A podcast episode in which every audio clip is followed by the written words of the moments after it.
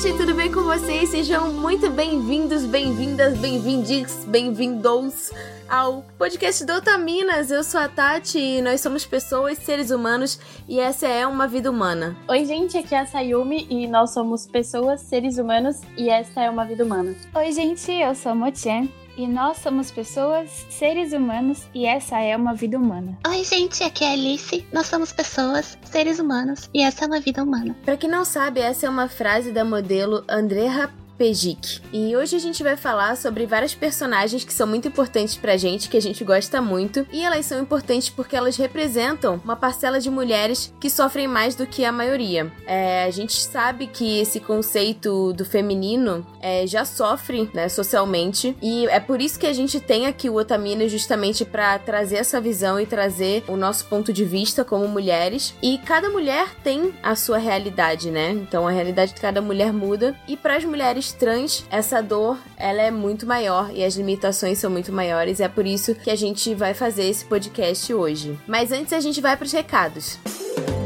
Oi, gente! Estamos aqui em mais uma semana de recados com a dupla dinâmica Jojo e Tati. Make it double, né? Gente, lembrando que o Otaminas é um podcast realizado pelo portal Anime Crazes de notícias e curiosidades sobre a cultura pop asiática. Yes! E você pode ajudar na produção do Otaminas. A gente tem Apoia-se, a gente tem o PicPay e você pode dar dinheiros pra gente fazer o projeto crescer cada dia mais. Ajudando a gente no Apoia-se, você tem acesso antecipado ao episódio do Otaminas, uns dois dias antecipado, e um grupo privado com a equipe do Otaminas, com a produção e todos os outros apoiadores. Além do Apoia-se, a gente também tem o PicPay, né, amiga? Que o PicPay Sim. é muito prático, porque ele tem um sistema de cashback, então o seu investimento ele tá sempre rodando dentro do aplicativo, você pode pagar boletos, pagar o seu bilhete único, pagar joguinhos na Steam, é muito prático, a gente recomenda bastante. Sim, apoia lá então, apoia.se barra Otaminas ou PicPay me barra otaminas. E aproveitando que a gente tá falando dos nossos apoiadores, vamos falar a nossa lista do tamanho da muralha da China de apoiadores, que não para de crescer. Yay! Que bom que não para de crescer. Não é? Com o objetivo de ter um cast só lendo o nome de apoiadores. Pois é. em formato de rap, numa batalha de rap e otaminada, por favor. O louco. Aí a gente chama a seis. É. E tem que ter alguém fazendo beatbox. Imaginei a Vicky fazendo Não beatbox. É incrível. então vamos lá à nossa lista de apoiadores. Alan Kisukuri. Alexandre Nunes. Amanda Bernardes.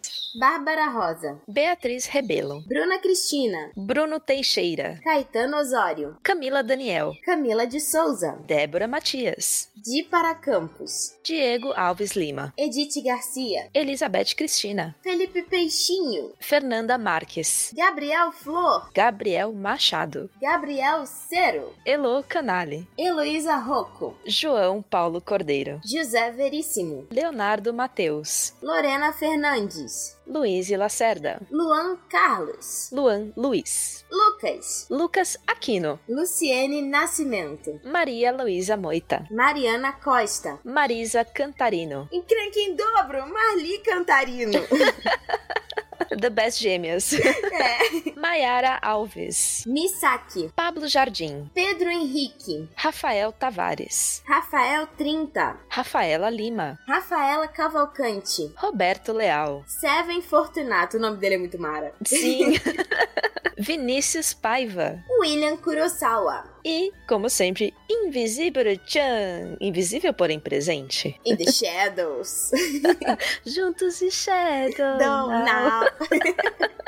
Gente, muito obrigada a todo mundo que apoia o nosso projeto. É, o nosso grupo é muito divertido, a gente sempre desabafa, a gente mostra o que a gente tá comendo, a gente fala de anime, é claro. Então, se você quiser, né, participar do nosso grupo, lembrando que o grupo é composto pelos apoiadores que contribuem com valores acima de 15 kawais, é só você entrar lá no apoia.se barra otaminas ou picpay.me barra otaminas. É isso aí. ah, e a gente tem também, para os mais uh, que gostam de, de coisas físicas, cartas e, e objetos. os fisiculturistas que gostam de coisas físicas. Fisiculturistas é ótimo.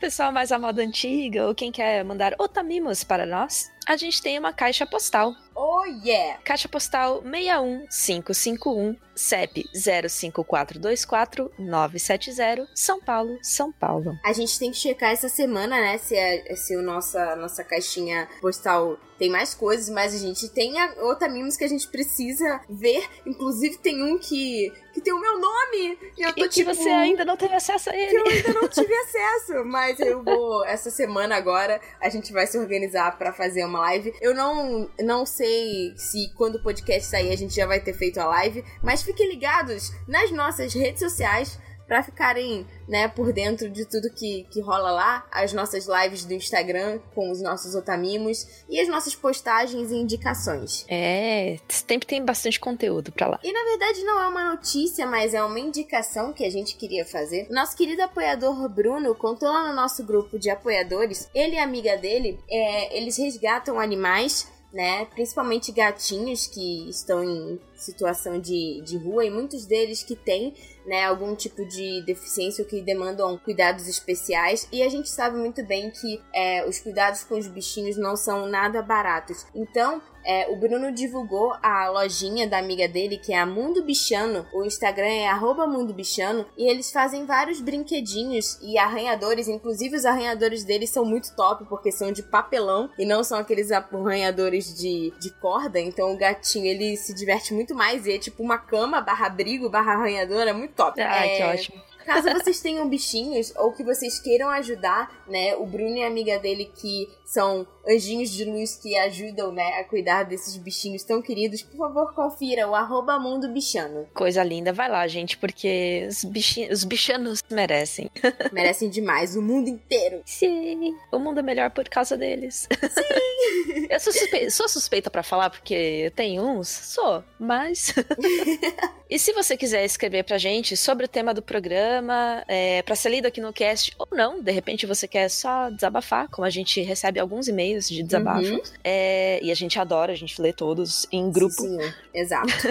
é só enviar para podcast.otaminas.com.br. E vocês podem seguir a gente também nas redes sociais, no Twitter, no Instagram, otaminas. E só para lembrar vocês, caso vocês queiram que o seu e-mail seja lido no programa, por favor, coloque isso, tipo, nas primeiras linhas pra gente já saber, ok? Como a Jojo disse, tem gente que prefere ficar no anonimato, mas tem gente que gostaria muito, né? Que o e-mail fosse lido, ficaria muito feliz. A gente não se importa nem um pouco, mesmo que seu e-mail seja longo. Se você quiser que ele seja lido, manda esse OBS que a gente já separa, ok? Sim, e como o volume de e-mails tá bastante, o que é muito legal, uhum. a gente não consegue ler todos nos recados, senão ia ter, né?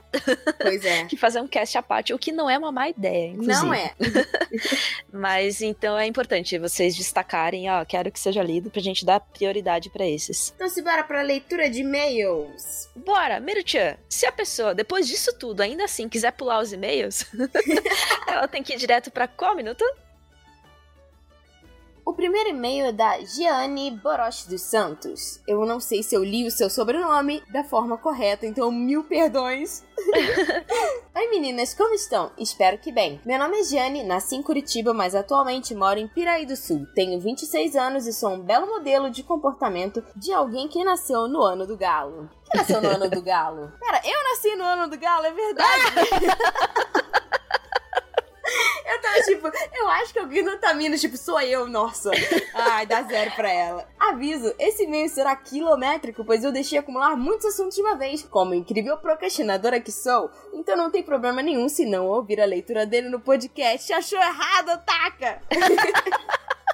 Porém, acho que alguns dos meus comentários possam adicionar em nada. Nós vamos ler sim, ele sendo grande ou não. Mandem mais que tá pouco. É isso aí. Conheci o Otaminas há alguns meses e maratonei, mas ainda não acabei. Faltam alguns episódios 6. Para terminar, vocês são incríveis e fofas demais, oh. oh. E trazem pautas importantíssimas do mundo dos animes, mas que muitas vezes são deixadas de lado por serem polêmicas. Mas vocês falam disso com responsabilidade, respeito e graça. Por isso, obrigada. Ah, de nada. Ah, muito obrigada a você. a gente sempre busca é, realmente pegar os assuntos e, e estudar eles para justamente falar com responsabilidade e, Sim. e respeito. Ainda e mais com pessoas tão queridas escutando a gente e, tipo, nos levando a sério, a gente tem uma responsabilidade muito grande. Sim. E o carro da pamonha não vai me deixar ler esse e-mail. Muito obrigada! Alguém tá a fim de uma promoção? Eu não! Logo mais aqui deve começar a passar também o carro do Pois é. ovo. Vou começar agradecendo minha prima Talita, que me apresentou há muito tempo atrás Fruits Basket Mangá e Anime, que foi responsável pelo meu amor por animes, pelo meu primeiro coração partido e pelos meus primeiros crushes em 2D, Kyo e Haru. Nossa, hein?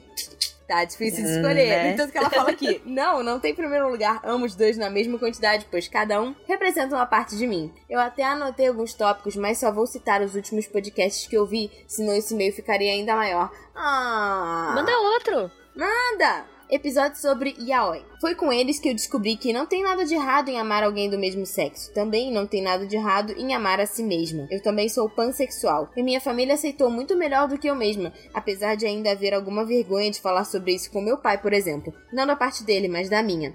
Mas com o tempo as coisas normalizam. Se eu cometer algum erro de escrita, peço perdão, pois lembrando do passado, as lágrimas começam a rolar e não consigo ver o teclado direito. Ah não, abraço no microfone! Ah, gente. Antes de eu descobrir que tudo bem ser eu, os tempos eram bem sombrios. Mas vamos falar de coisa boa. Eu notei que em animes e mangás yaoi realmente existe muito abuso, mas eu achei duas obras maravilhosas que eu preciso compartilhar com vocês e falo delas para todo mundo que posso. São elas Hutato Kodama, que é um mangá maravilhoso que não tem como foco o relacionamento abusivo, e sim o amor entre duas pessoas que se respeitam e crescem juntas. E o outro é Given, né, que agora tá bombando na, na nessa temporada que acabou de acabar. Sim. Um anime mangá que por coincidência faz parte do bloco Noitamina. Esse não é yaoi, ele tá catalogado como shonen ai e é sobre música e as diferentes formas de amor, para bem ou para mal. É, então, todo mundo tá pedindo um podcast sobre Given. Eu acho que esse ano a gente não vai conseguir, porque a gente grava com antecedência, né? É, os nossos casts. Então, a gente tá terminando de gravar os últimos casts do ano e eu acho que esse ano não vai rolar de colocar Given. Mas a gente tá pensando em fazer um podcast extra para apoiadores sobre Given. Então, a gente ainda tá, tá vendo o que, que a gente vai fazer. Então dá tempo, corre lá e apoia pra receber o Cast Acid Given.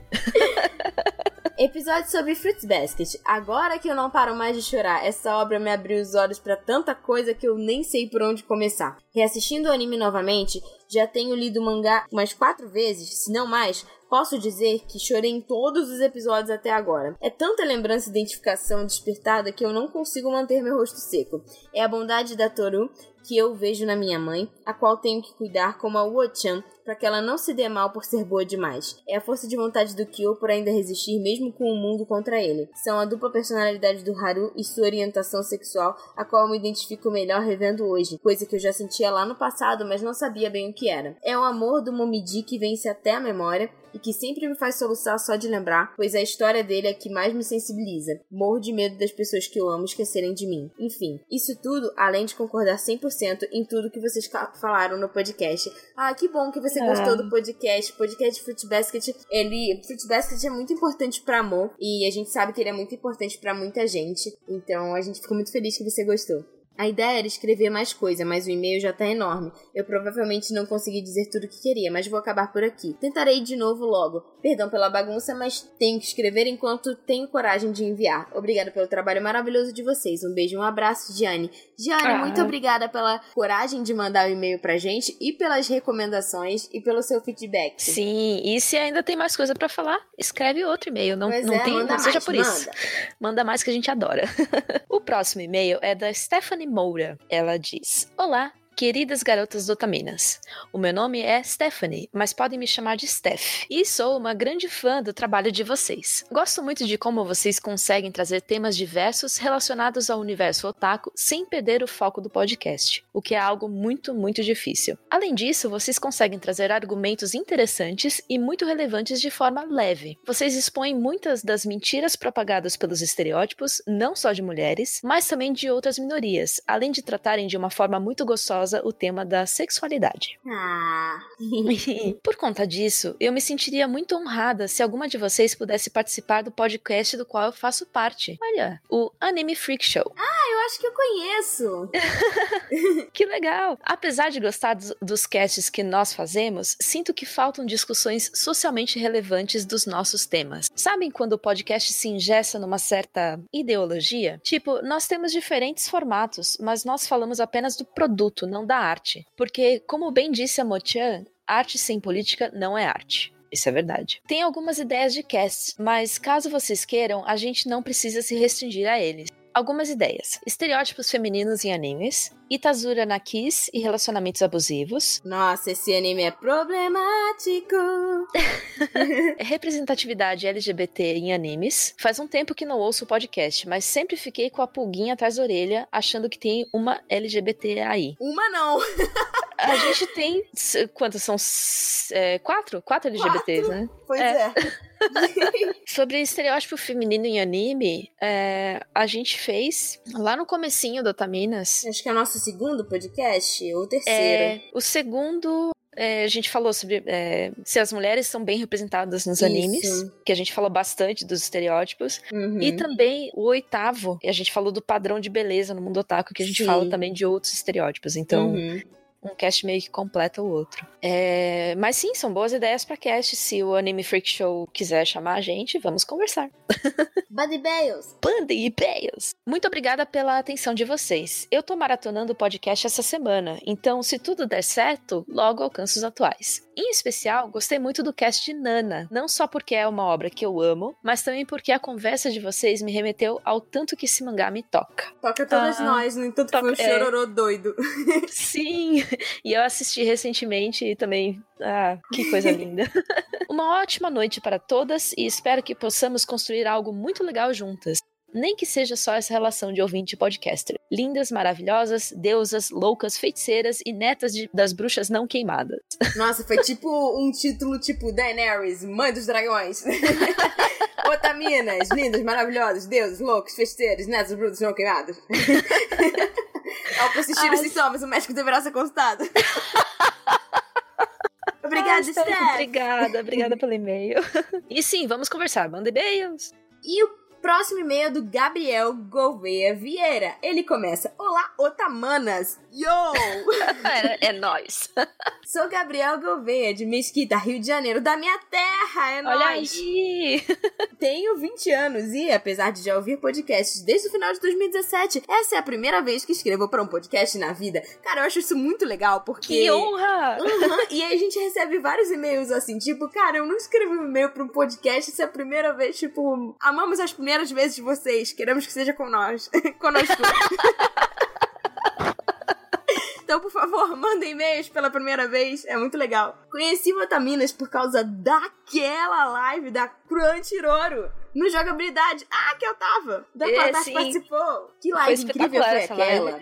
Fiquei acordada até quatro da manhã sussurrando as canções ao invés de cantar pra não acordar meu pai no outro quarto. Ah, aquela live foi muito querida e todo mundo fica tipo, façam de novo. E a gente tá tipo, sim, vamos fazer. Só que os horários não batem, mas até o final do ano eu acho que vai ter uma outra live sim. Ele disse: Comecei a ouvir o podcast pouco tempo depois dessa live e aos poucos fui gostando mais e mais. Que bom! Ah, que legal. Estou me aproximando cada vez mais do episódio atual e me apaixonando cada vez mais pelo trabalho de vocês. Já são dos meus podcasts favoritos. Constantemente pauso o episódio para falar também como se estivesse participando da conversa. Devo ser louco. Não, não. A gente faz isso em outros podcasts também. É. Temos vários amigos de podcast. o último episódio que eu vi foi da Clamp, onde alguém faz um comentário muito engraçado sobre. Esse comentário foi a Vicky que fez. Sobre Priscila não ser um nome muito místico de RPG. Ela fala tipo assim: ah, tem um cara lá chamado Ragnar, aí tem uma mina chamada Priscila. Aí ele disse: Concordei na hora, mas cinco segundos depois eu lembrei de uma coisa interessante. Existe, de fato, um jogo RPG onde uma personagem se chama Priscila a Mestiça. Olha só. Crossbred. Brad, cross, é Brad mesmo, É né? Brad, Porque- é. Ah, então É tá, porque eu fiquei pão. Crossbred Priscila de Dark Souls. Quando eu lembrei disso, eu ri mais ainda. Segue anexo a foto da personagem. Nossa, hein? Mas ela é gata. É espetacular. É uma gata rabuda.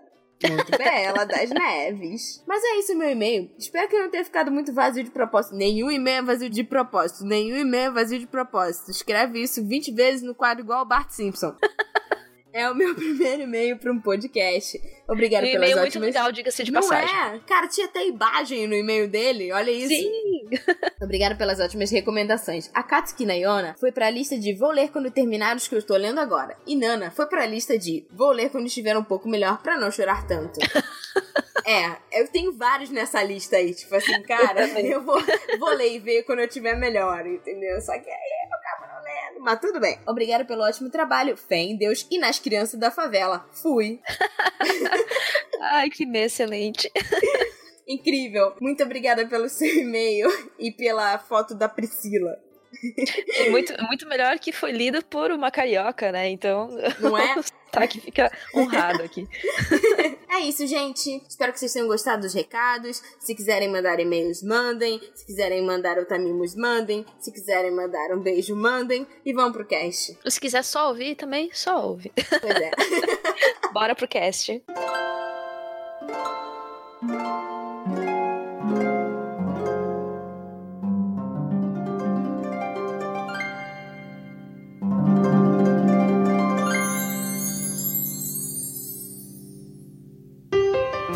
Bom, gente, começando enfim o nosso podcast, eu queria primeiramente apresentar pra vocês a nossa querida convidada, que é a Alice. Alice, seja muito bem-vinda. Fala um pouquinho sobre você pros nossos ouvintes. Oi, gente. Aqui é a Alice. Vocês podem me chamar de Alice, Ali, Liz, Lee. Ah, eu sou formada em design de moda pela Uniriter. Ah, eu trabalho bastante costurando, mais como cosmaker. E eu amo jogar, principalmente League of Legends, Overwatch. Eu sei, League of Legends é meio tóxico, mas enfim.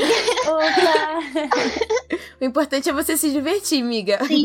Sim. E eu adoro me exercitar bastante. Eu ando praticando bastante polidense, que me ajudou muito na autoestima. E esqueci de avisar, né? Sou uma mulher trans binária, no caso. E o que, que seria esses termos, né? Ser uma mulher trans, eu não ah, me identifico com o gênero que foi me imposto quando eu nasci. E ser uma mulher trans binária, eu tô mais no espectro feminino. E eu acho que é isso, né, gente?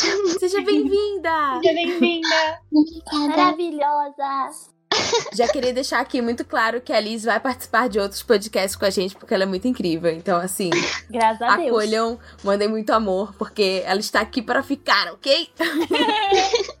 E bom, a gente que tem muito contato, né, com esse universo da cultura pop, principalmente cultura pop japonesa, né, que são os tipos de entretenimento que a gente consome, né, os animes e os mangás, a gente entende e percebe uma presença de personagens trans e uma um termo que é designado, né, para esses personagens, muitas vezes de uma forma ah, estereotipada, fetichista, que é o termo trap. E o termo trap significa armadilha em inglês. Então, Mo, fala um pouquinho mais sobre esse uso, né, do termo trap e por que que isso é visto como um problema de ser utilizado. Esse termo, ele realmente começou como algo para designar personagens que fogem do estereótipo de masculinidade feminilidade, personagens que são masculinos, tipo, são é, homens, mas são extremamente femininos, e realmente é com esse intuito de conotar uma armadilha mesmo. É tipo, olha só, eu não sou gay, ele me enganou. Então, é, é mais uma forma de reforçar uma masculinidade tóxica, né? Esse, esse negócio de tipo, ah, eu sou muito macho, não sou gay. Então, esse, esse termo, ele surgiu ju- justamente pra definir, né, esse, esse, esse tipo de personagem que não é binário, né? Não é extremamente masculino nem extremamente feminino. Tem está entre, né, no espectro entre esses dois gêneros. E se tornou extremamente preconceituoso porque as pessoas usam isso no cotidiano, usam isso levianamente e usam isso pra machucar mesmo, com o intuito de dizer que a existência das outras pessoas só serve pra enganar os outros mesmo, que a pessoa tá com esse intuito quando ela só tá sendo ela mesma. Geralmente, as primeiras vezes que eu tive contato, né, com, com esse termo foi dentro de grupos, né, de amigos, se referindo inclusive a personagens de anime ou é, a cosplayers também, e geralmente usando esse tom de deboche. E a gente tem esse, esse termo, né, o It's a Trap, que a gente vai falar mais um pouquinho de onde que veio, mas é, me corrigindo se eu estiver errada, mas eu já vi também utilizarem um termo brasileiro que é aquele, é uma cilada, né? Ah, sim. Uhum. Uhum. Sim. Então, aqui no Brasil também usam isso meio que com o mesmo sentido. E antes da gente é, conversar um pouquinho sobre a origem desse termo, eu acho que é importante a gente trazer para vocês algumas definições, porque essa discussão ainda é recente, muitas pessoas ficam um pouco confusas com o uso correto de determinados termos. Então, eu vou pedir para Liz falar um pouquinho sobre alguns termos que é importante a gente compreender antes da gente entrar mais profundamente no assunto. Então, eu como mulher trans, como eu já disse quando eu me apresentei que eu não me identifico com o gênero que foi me designado no nascimento, uh, se a gente for me comparar com as meninas, elas são consideradas pessoas cis, mulheres cis, né? Que é quem se identifica com o gênero que foi designado ao nascimento. Mas também existe pessoas não binárias, né? Que é um, espectro novo e que são pessoas que não se identificam com o estereótipo de gênero, com a expressão, eles não ficam naquelas duas caixinhas de binarismo, eles ficam, vamos dizer que é um cinza, né? Tem o preto e o branco, eles ficam no meio, assim, uma linha cinza. Também tem drag queen, que são homens cis e também pode ser mulheres trans, mulheres cis, que se vestem como mulher, como performance, como um trabalho, como Uhum. uma arte, uma forma de se expressar. Também existem os crossdressers que geralmente são pessoas cis e eu fiz um TCC sobre crossdressers e geralmente são pessoas cis heterossexuais que elas preferem se vestir com roupas ditas pela sociedade do sexo oposto, né? Porque querendo ou não, são panos, Sim. né? Ahn, e pela minha pesquisa que eu fiz no meu TCC, eles meio que criam uma persona meio que parecida com drag queen, só que eles não utilizam pra trabalho. Isso. Seria meio que um, um hobby, sabe? Ah, Uhum. Principalmente entre homens cis, que foi a minha pesquisa. E também tem travesti, né? Que é um termo usado, que é um termo brasileiro, né? Que é usado por mulheres trans, marginalizadas. E é um termo que foi muito atrelado à prostituição, porque querendo ou não, muitas pessoas trans são expulsas de casa quando Sim. se assumem, né? E o mercado de trabalho não aceita, colégios não aceitam. Antigamente, né? Agora as coisas estão mudando pra melhor e acabam indo pra prostituição, né? E sempre pergunta assim pra mim, ah, qual a diferença de trans e travesti? Eu já vi que muitas travestis acham que ser travesti seria um terceiro gênero e etc. Então sempre pergunta pra pessoa de uma forma mais educada Uhum. com que ela se identifica, né? E também a gente tem que lembrar que a identidade de gênero tá separada da sexualidade, né? Que muitas pessoas atrelam. Não é porque eu sou uma mulher trans que eu não posso gostar de outras mulheres. Eu sou heterossexual, mas muitas pessoas acham que, por exemplo, tu vai ser uma mulher trans, então tu tem que gostar de homem. Porque por que tu Uhum. tá transicionando, sabe? Sim. Mas é Uhum. como a gente se expressa nossa identidade, não é questão de sexualidade, de quem a gente se atrai fisicamente, né? Isso fica muito confuso para as pessoas quando lidam com isso. Sim, Uhum. ainda, ainda é muito novo, né? As pessoas acabam juntando. E também Uhum. essa questão do, do termo travesti, eu percebo que existe também um movimento quando algum termo ele é marginalizado ou ele é tratado de uma forma que pode soar como ofensa, muitas pessoas acabam se apropriando desse termo para tentar tirar ele, né, dessa, dessa marginalidade, né? Então, por exemplo, claro que não comparando, mas é, eu tô dentro de de um. Eu sou neopagã, né? Então eu Aham. pratico neopaganismo. E antigamente as pessoas falavam que eram esotéricas. E aí hoje em dia as pessoas falam que elas são bruxas. Por quê? Uhum. Porque o termo bruxa foi utilizado durante muito tempo com um tom que tinha uma conotação negativa, né? Era um xingamento, era uma palavra que tinha é, essa, esse tom de ser algo ruim. Então, a partir do momento em que você usa, que você se apropria e que você faz as pessoas escutarem essa palavra, essa palavra começa a se transformar em uma palavra que seja neutra. Sim.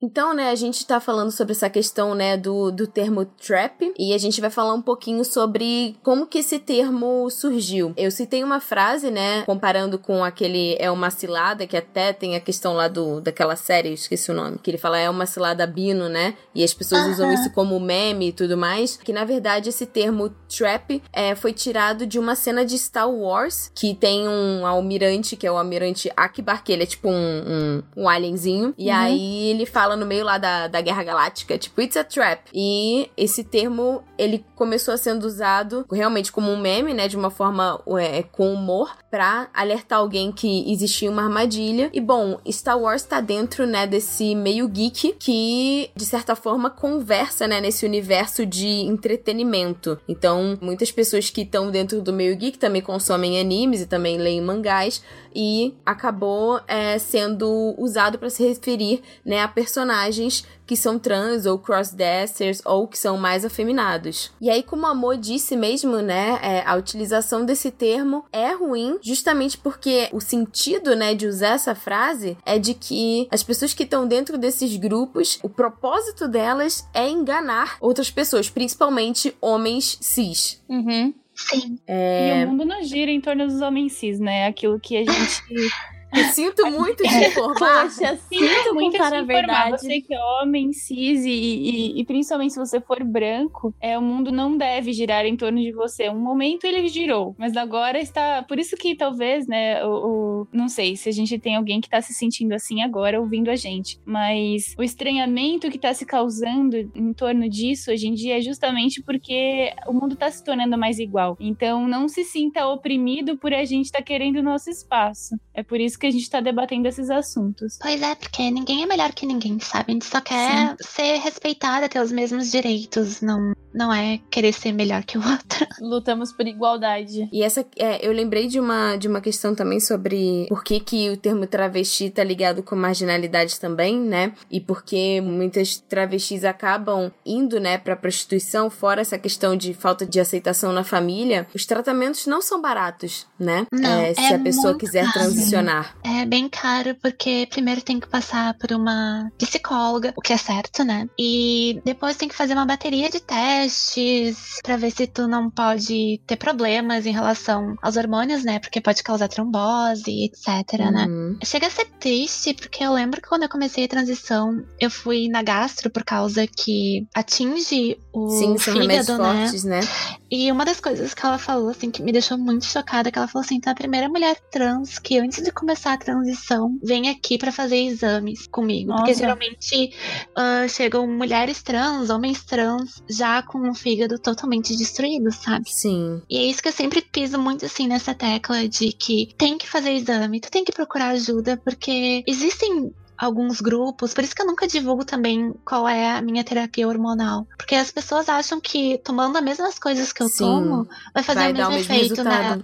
Uhum. Só que organismos são diferentes, sabe? O que pode fazer bom para mim pode fazer mal para outra pessoa. Existe toda uma questão de genética também, né? É, então, Sim. não é uma fórmula mágica que vai funcionar com todas as pessoas. E, também é, falta educação, falta que as pessoas conversem sobre isso e que a informação seja democraticamente passada, porque você não pode falar sobre isso numa sala de aula porque você já tá, tipo, querendo influenciar os jovens a, a pensar nesse tipo de coisa, mas o, é, o comentário, né, da sua médica, talvez se essas pessoas soubessem que esses remédios fazem mal para o fígado, que precisa ter esse cuidado, elas teriam buscado. Então, assim, é, é tudo uma questão também de, de como essa informação pode ser acessada e como ela não está sendo, né, passada. Uhum. Sim, isso é extremamente triste, sabe, se a gente for parar pra pensar, porque muitas pessoas acham que, ah, eu vou tomar cinco pílulas hormônio e eu vou mudar da noite pro dia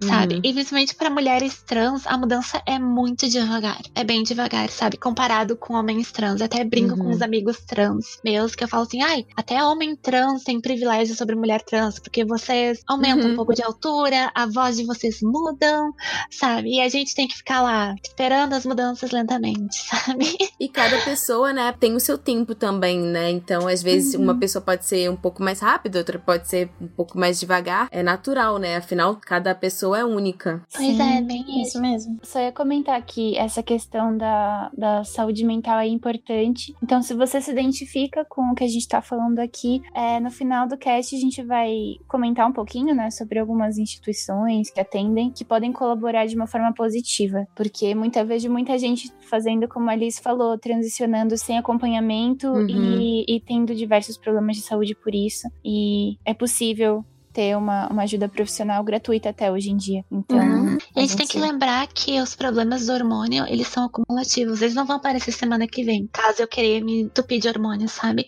É daqui a 10 anos que vai aparecer Uhum. esse tipo de coisa. Então, por isso eu acho que as pessoas que não têm tanta informação e etc. não se preocupam com esse tipo de coisa, né? Sim. Sim.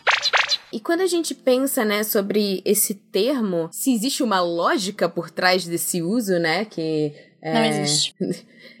é uma lógica entre muitas aspas, né, o que pessoas pensam na hora que elas usam esse termo, tem dois pensamentos, né, amiga? Sim, de acordo aqui com o que a gente conversou, com o que eles mostrou pra gente na pesquisa, tem é, duas linhas base do pensamento de se usar o termo trap, né? De, de justificar esse uso. É, que é, se tem um pênis e se parece com uma garota, é uma trap. Porque tá enganando. Porque uma garota só serve pra dar prazer pra um homem e um homem não serve pra dar prazer para um homem. De acordo Ah, com essa lógica. Nossa, eu acabei de lembrar que uma vez pesquisando, pesquisando sobre o termo, eu, eu li, tipo, um cara explicando que, ah, são aqueles, aquelas personagens que tem uma surpresinha. Eu achei Ah, isso tão sim. nojento. É extremamente nojento, sabe? É, Porque a é gente tem que lembrar também que pessoas trans, elas não precisam passar pela redesignação sexual, como é vulgarmente conhecida como troca de sexo, né? Cada um tem seu tipo de disforia, e não é porque uma mulher tem um pênis ou um homem trans tem uma vagina, vai fazer ele menos homem, vai fazer ela menos mulher, sabe? Sim. As pessoas se mesmo. atrelam muito a isso e é,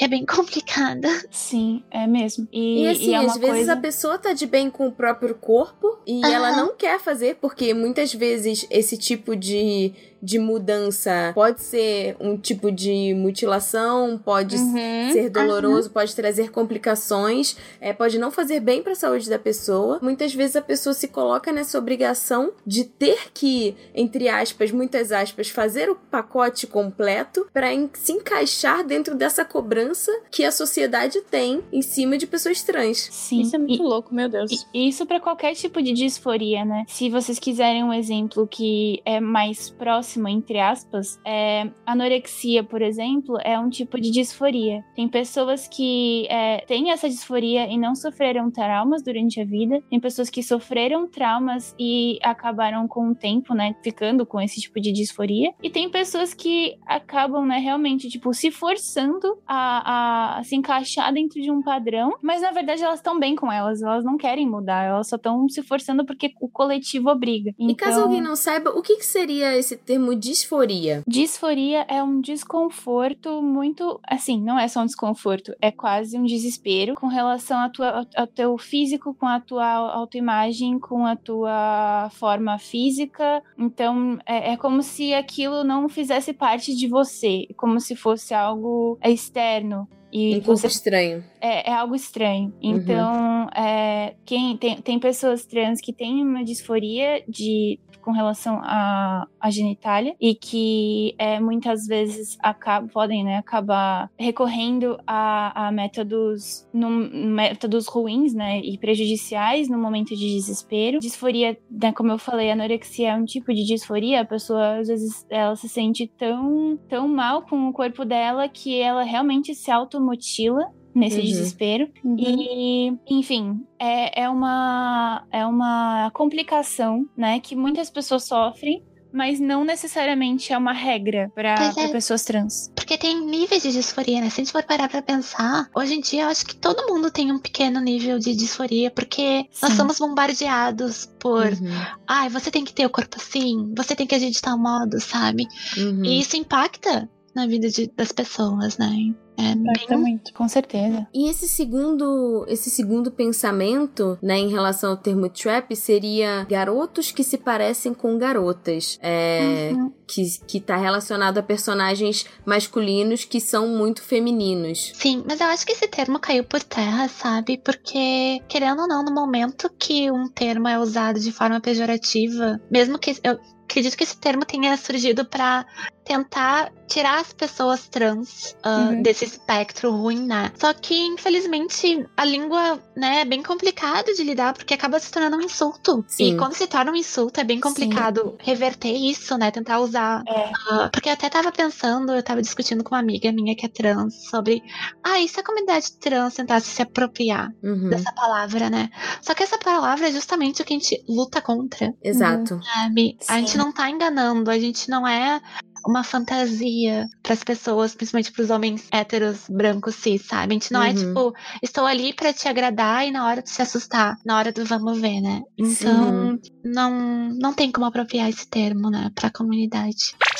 O problema que eu enxergo desse termo também, né, que a gente estava falando sobre parecer que tem uma índole de enganação, é como se uma pessoa trans não pudesse ter vontades, sabe? É como Uhum. se ela tivesse que fazer tudo em prol do outro. E eu lembro de um tweet seu que me marcou bastante sobre é, essa questão do você ficaria com uma pessoa trans como se a pessoa trans estivesse ali disponível o tempo todo para ser escolhida por quem quem quisesse. Sim, isso, isso me deixa. Eu já utilizei essa pergunta quando eu era mais nova. Só que agora eu vejo quão problemática é, porque, porque as pessoas cis têm que escolher e a gente tem que estar ali disponível, como você falou, Tati, sabe? Uhum, Parece que a gente é um objeto ali.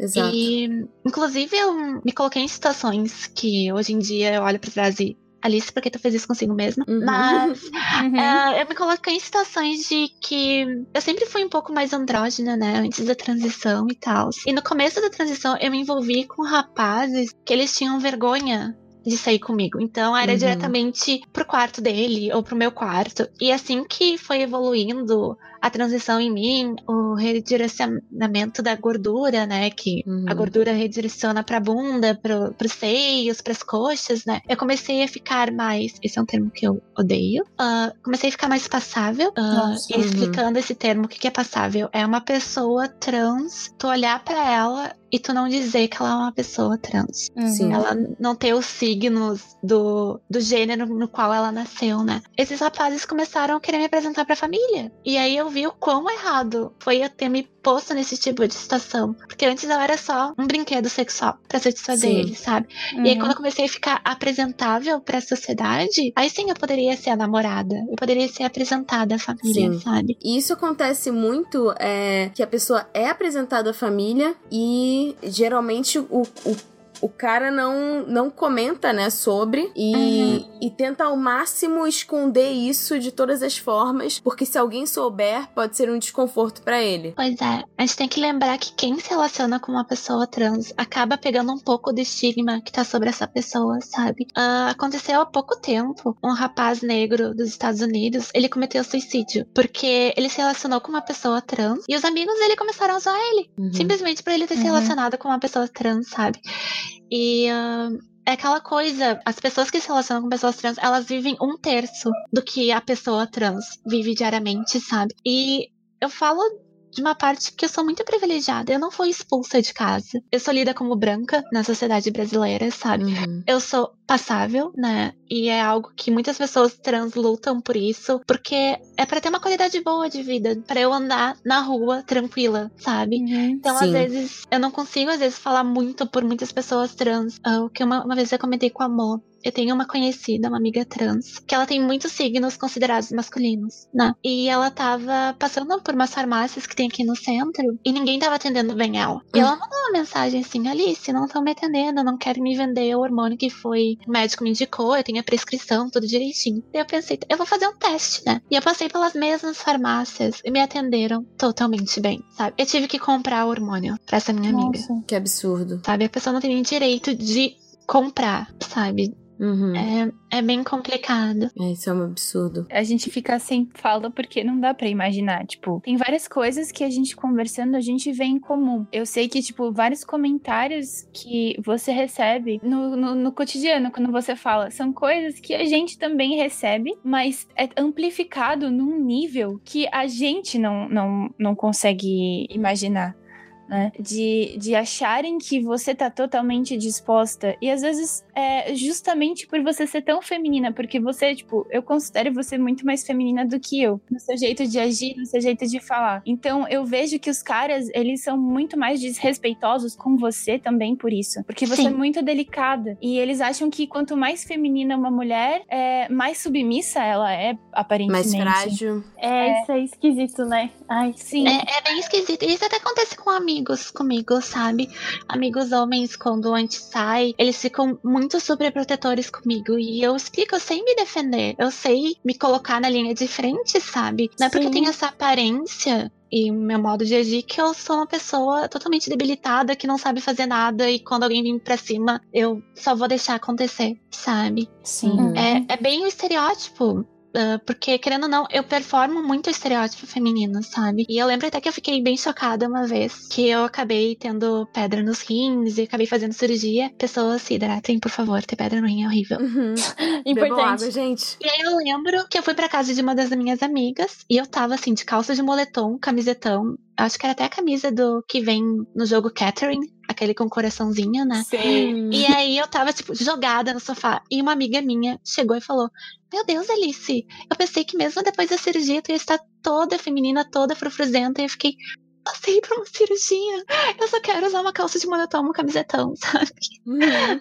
Gente, que cobrança merda, né? Sim, é uma cobrança o tempo todo, sabe? As pessoas ficam chocadas que eu amo filme de terror, eu amo jogos de terror, que foi que eu cresci com isso, sabe?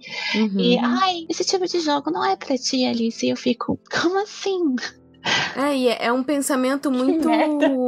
É muito tipo, ah, se você, tipo, se você escolheu performar como mulher, né? Performar de uma forma feminina, então você só pode estar ligada aos estereótipos femininos né? Você uhum. não pode, você não pode ter uma variação de gostos, de interesses, de cada pessoa é única, independente é, do que a pessoa, é, de como a pessoa prefere se expressar é, ou, ou se comportar ou de qualquer forma. As vivências são diferentes, o que cada um gosta é diferente. Sim, e ninguém escolhe isso, né? É, ninguém escolhe. E não é porque eu sou feminina que eu vou ser colocada numa caixinha, sabe? De, ah, eu só posso gostar de filme de romance, eu não posso dar no primeiro encontro, sabe? Eu tenho que me fazer. Tipo, não, não é assim que funciona esse tipo de coisa, sabe? E eu fico, às vezes, bem chateada com essa perspectiva que colocam sobre mim, sabe? Sim. Uhum. Meus amigos até mais conhecidos perto de mim, eles riem até, eles fizeram uma piada que é quando a Alice tira a faca da bota de paquita dela, ninguém segura, porque eu fico muito irritada às vezes, sabe? Uhum. Eu fico, meu Deus do céu, o que, que tu quer que eu faça? Que eu quero que meu sonho seja ser uma dona de casa, ter cinco filhos. Sim. Enfim, uhum. sabe? E não tem problema as pessoas terem esse sonho, mas isso não pode ser imposto a mim só por causa do meu estilo, do meu modo Exato. de de agir, sabe? E eu acho que essa parte acaba pegando também mulheres cis, sabe? Eu vejo muito isso. Sim, com certeza. Uma das minhas melhores amigas, ela não se veste totalmente feminina e etc. E todo mundo, quando bate o olho nela, já acha que ela é lésbica. Sim. E ela não é. Sabe? As pessoas têm a necessidade de colocar as outras dentro de uma caixa uhum. de julgamento e configuração para poder categorizar mentalmente onde aquela Sim. pessoa está inserida socialmente. É. Exatamente. Sim, exatamente. É, é, é, engraçado até a reação das pessoas quando eu falo que eu não sou hétero. E aí tem uma garota no meu trabalho que ela usa o cabelo mais curtinho. E um, o cara vira pra mim e falou assim: Ah, por que, que você não conversa com ela? Eu falei, mas ela é hétero. Aí ele, não, é impossível. Eu falei, é possível. Deixa eu te contar. Isso não define nada. Exatamente. Voltando aqui no assunto que Alice tinha comentado sobre essa questão né, da marginalidade que principalmente travestis se encontram, é, a gente trouxe um dado da pesquisa dela que eu acho muito importante de, de ser abordado aqui nesse podcast, porque infelizmente o Brasil é o líder no ranking de assassinatos de pessoas transexuais, né? De acordo com a ONG Transgender Europe, esse dado de 2018. Então, eu acho que é ainda mais importante a gente falar sobre isso num contexto brasileiro, justamente por conta é, dessa infeliz posição que o nosso país está. Sim, enquanto a gente uhum. mata mais pessoas trans, o povo brasileiro acessa mais pornografia de pessoas trans também. Sim. Sim. É, o primeiro em ambos os, as pesquisas e mostra o quanto o nosso país é, é, preconceituoso de fato, né? Porque simplesmente não, não faz sentido. É, é, é uma, é um reforço de um preconceito em cima dele mesmo. E, eu, e agora que a Alice citou, né, sobre isso, meio que eu tive uma epifania aqui porque pensando por que será que é o termo mais pesquisado, né? E eu pensei em duas, duas questões. Primeiro, uma questão de pessoas que não conseguem admitir para si mesmas que podem gostar de mulheres de qualquer forma, né? Uhum. Independente de serem mulheres cis ou mulheres trans e que negam isso ao máximo por acharem que isso tá relacionado ao homem, né, ser gay ou, ou não. E aí tem que acessar isso de uma forma privada e qualquer coisa do gênero, mas principalmente por uma visão que eu acredito que homens têm de mulheres trans, principalmente nesse termo travesti, por ser uma mulher descartável na visão Sim. deles. Uhum. Então você vai lá, faz o que você quiser com ela e você não precisa ter compromisso com ela porque ela não faz parte socialmente na mente deles. É exatamente isso. E tem toda aquela questão. Eu tenho uma amiga que ela acabou se prostituindo e ela é trans. E ela comentou comigo que pessoas, mulheres negras e mulheres trans na prostituição, elas ganham bastante. Porque nossos corpos são fetichizados o tempo todo. Sim. Sabe? E tem toda aquela questão da mulher trans de, ai, porque ela, ela nasceu biologicamente como um homem, então ela sabe agradar um homem de verdade, sabe? Nossa. E muito Nossa. nojento. É muito nojento. É, tem esse tipo de pensamento por trás das, eu acho mentes. que tem, tem, vários, eu acho que tem vários tipos de pensamento que podem se aplicar nisso. Eu acho que eu vejo muitos homens que gostariam de ser mais femininos, se forçando a serem extremamente masculinos e buscando isso como um refúgio, Sim, refúgio, uma compensação uma compensação de um jeito tóxico, mas uma compensação. Eu vejo homens que são gays e, e essa é uma forma deles sentirem um prazer com, com outro pênis, no caso de, de mulheres que, que têm o pênis, uhum. e eles, eles não serem tão gays assim, sabe? Tipo, ah, eu sou gay, mas é uma mulher, sabe? De usar uhum. uma, como uma desculpa. Uhum. Então, é, de todos os casos, em todos os casos, tá atrelado a machismo, tá atrelado a, a, realmente essa objetificação do corpo feminino, do corpo é, travesti, do corpo transexual. E, e, isso que você falou, né, tipo, de mulheres negras é, é, é, é visível, é claro que tem essa questão de colonizador, né? Sim, exatamente. De poder, é um jogo de poder. É. Eles, eles se sentem superiores, eles precisam se sentir superiores, então eles se utilizam desses corpos que eles julgam como inferiores para tentar aumentar um pouquinho a autoestima que não deve ser lá muito boa boa, né? Exatamente. E é muito estranho porque uma vez eu tava comentando com a minha melhor amiga, que é negra, né? Que eu comentei, tipo, ai, eu odeio quando o rapaz fala pra mim, ai, eu nunca dormi com uma mulher trans. Eu tenho curiosidade, sabe? E eu fiquei chocada uhum. que ela falou pra mim. Eu já escutei isso, mas de cara do rapaz falando, ai, eu nunca dormi com uma mulher negra, eu tenho curiosidade. Ah. para ver como é horrível, sabe? Esse tipo de situação Sim. de pessoas de minoria. Em todos esses exemplos, é, a sexualidade da mulher, seja ela cis, trans, não é levada em conta, né? Os, os seus próprios desejos, é, seus próprios objetivos não é levado em conta. É justamente isso. É uma mulher que eu me sinto superior que eu posso fazer o que eu quiser e que ela não vai ela não vai ser enxergada. E por isso que, que também a gente vê tantos casos de violência, né? Porque como uma pessoa pode buscar defesa se ela não é enxergada pela sociedade? Acaba se tornando uma vítima mais fácil desse Sim. tipo de, de ataque violento. Antes, antes de, de falar das personagens, no Japão não se fala tanto disso. É uma coisa que, tipo, está ali, mas é invisível de alguma forma, porque as pessoas não querem ver. Então, tem clubes em que tem muitos crossdressers, mas lá, para fazer um tratamento de transição, assim, até o presente momento, eu não soube de nenhum lugar que faça isso no Japão. Então, tem muitos países próximos ao Japão que são especialistas nisso. A Coreia é um deles, né? Sim. Coreia, acho que a Tailândia também. Sim, a Tailândia é gigante, né? Por questão da religião, né? Sim, que é, lá é bem as comum. pessoas trans. Hum, Sim, é bem comum. Então, muitas vezes a pessoa recorre a isso, mas no Japão em si, até o presente momento, eu não conheço nenhum tipo de política social que incluam pessoas trans de um jeito positivo, né? Saiu recentemente um filme, tipo, com pessoas de verdade, que não é um anime, que tem essa, essa temática. Eu não assisti ainda porque eu achei que eu ia chorar muito. E É muito fofo, eu chorei muito. o, o, o, o filme, chegou a ver? Aham. Sim, Cara, cheguei. Eu quero muito assistir, mas eu, eu, eu vi o trailer, eu chorei que nem uma criança. Então, Vocês têm, têm que estar bem, porque eu, eu assisti na época que eu tava na TPM e eu, tipo, Qual é o morri. nome? Nossa. peraí que eu vou procurar, não lembro o nome ao certo, peraí. É Karera ga Honki de Amo Tokiwa, ou Close Knit, que foi em 2017 que lançou esse filme. Isso, é, é de... qual o nome disso em português? É tricotar. Tricotar. Ah, tá. É, Assim. é, eu- assim, no trailer dá pra ver umas cenas fofas, assim, que quando ela passou a se compreender como uma mulher, a mãe tricotou peitinhos de crochê. Ai, Ah, meu essa cena é Deus, eu já tô chorando.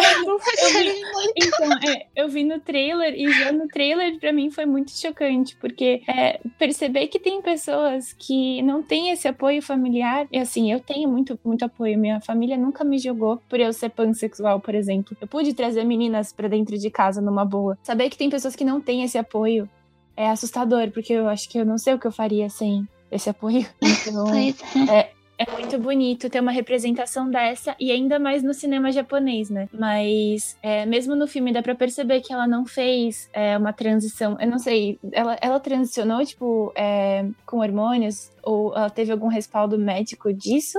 Que eu lembro, não, ela não tava mostra? entrando no processo, que é um processo Ah, bem entendi. difícil, porque eu olhei um canal de dois rapazes trans do Japão, e a introdução deles é meio problemática, que eles falam tipo, oi, prazer, eu sou tal, tal, que eu esqueci o nome deles, e nós éramos mulheres. Uhum. Hum, Nossa. É meio problemática, né? E eles É. comentaram que é meio difícil, porque tu tem que. Pra tu trocar os seus documentos, tu tem que fazer a redesignação sexual, né, no Japão. E tu ainda passa por uma entrevista Sim. com uma pessoa lá. Então é bem difícil, assim. Eu vi um. Foi uma série de vídeos, eu vou colocar no link do, do podcast, que fala sobre, tipo, LGBT no Japão. E aí fala, tipo, da- das várias vertentes, né? Do LGBT, inclusive Hum. do trans. E falar sobre a parada gay. E aí eu anotei em algumas coisas que eu achei curiosas, né? Disso dentro do Japão, antes da gente falar dos personagens. Muitas pessoas ainda enxergam que é uma doença e eu vi um é, entrevistando né uma mulher trans e ela diz que como elas é, como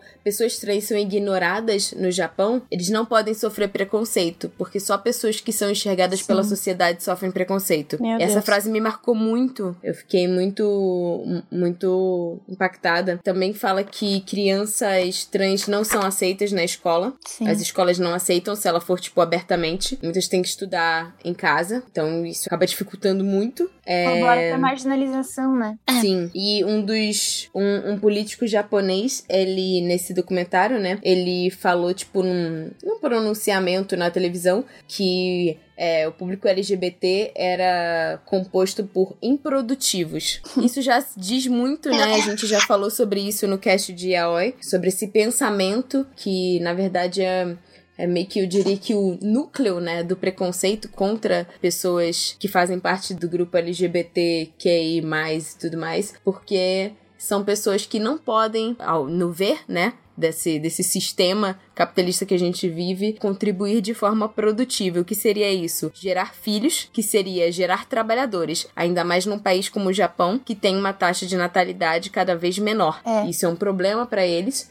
Então, é, eles vão ser ainda mais taxativos, justamente porque é, essas pessoas se expressarem dessa forma é visto como é um impedimento que hajam mais nascimentos, né, de crianças. É foda isso, porque eles têm uma taxa muito grande de crianças abandonadas. Sim. Que crescem em, em orfanatos Principalmente crianças com deficiência. Sim, e, e para eles, tipo, tudo bem isso? E as crianças que nasceram? Exato. Também falando que, tipo assim, eles meio que há uma mistura disso é, na TV, né? Que drags e pessoas trans estão relacionadas e que quando elas aparecem, tipo, em qualquer coisa de entretenimento, geralmente é como um alívio cômico, né? Como, Sim. como comédia. Sim. Então eles tratam isso como piada, não levam isso a sério. E é bem complicado porque eles ainda, desse canal, desses dois rapazes trans que eu vi que moram no Japão e são japoneses, eles têm esse pensamento de se eu sou um homem trans, então eu tenho que ser heterossexual, eu tenho que gostar de mulheres, sabe? Eles ainda estão caminhando lentamente, né? Sim. Sim. Ainda há um conservadorismo, é, né, em relação a isso.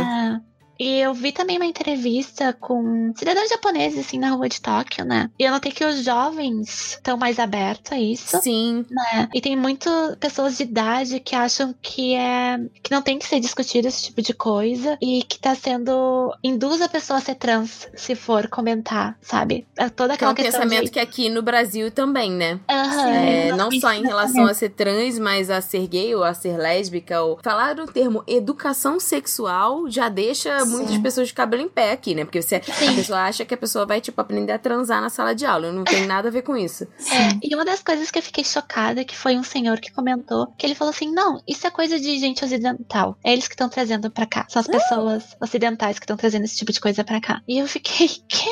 Nossa, mãe do céu. Meu Deus! Na ver... é, o que dizer? Mas é, é aquilo, tipo, o teatro mais antigo japonês, o papel mais Exato, difícil... eu ia falar isso agora. É o, é o teatro Enfim, tem vários teatros japoneses. A maioria dos teatros clássicos é composto apenas por homens. E os papéis mais difíceis e mais honrados de se fazer são femininos. Sim. É, então, tipo, que, que hipocrisia, né? Um, é assim um... como Takarazuka, os papéis mais honrados e mais difíceis de fazer são os masculinos por mulheres. Sim, exato. Né?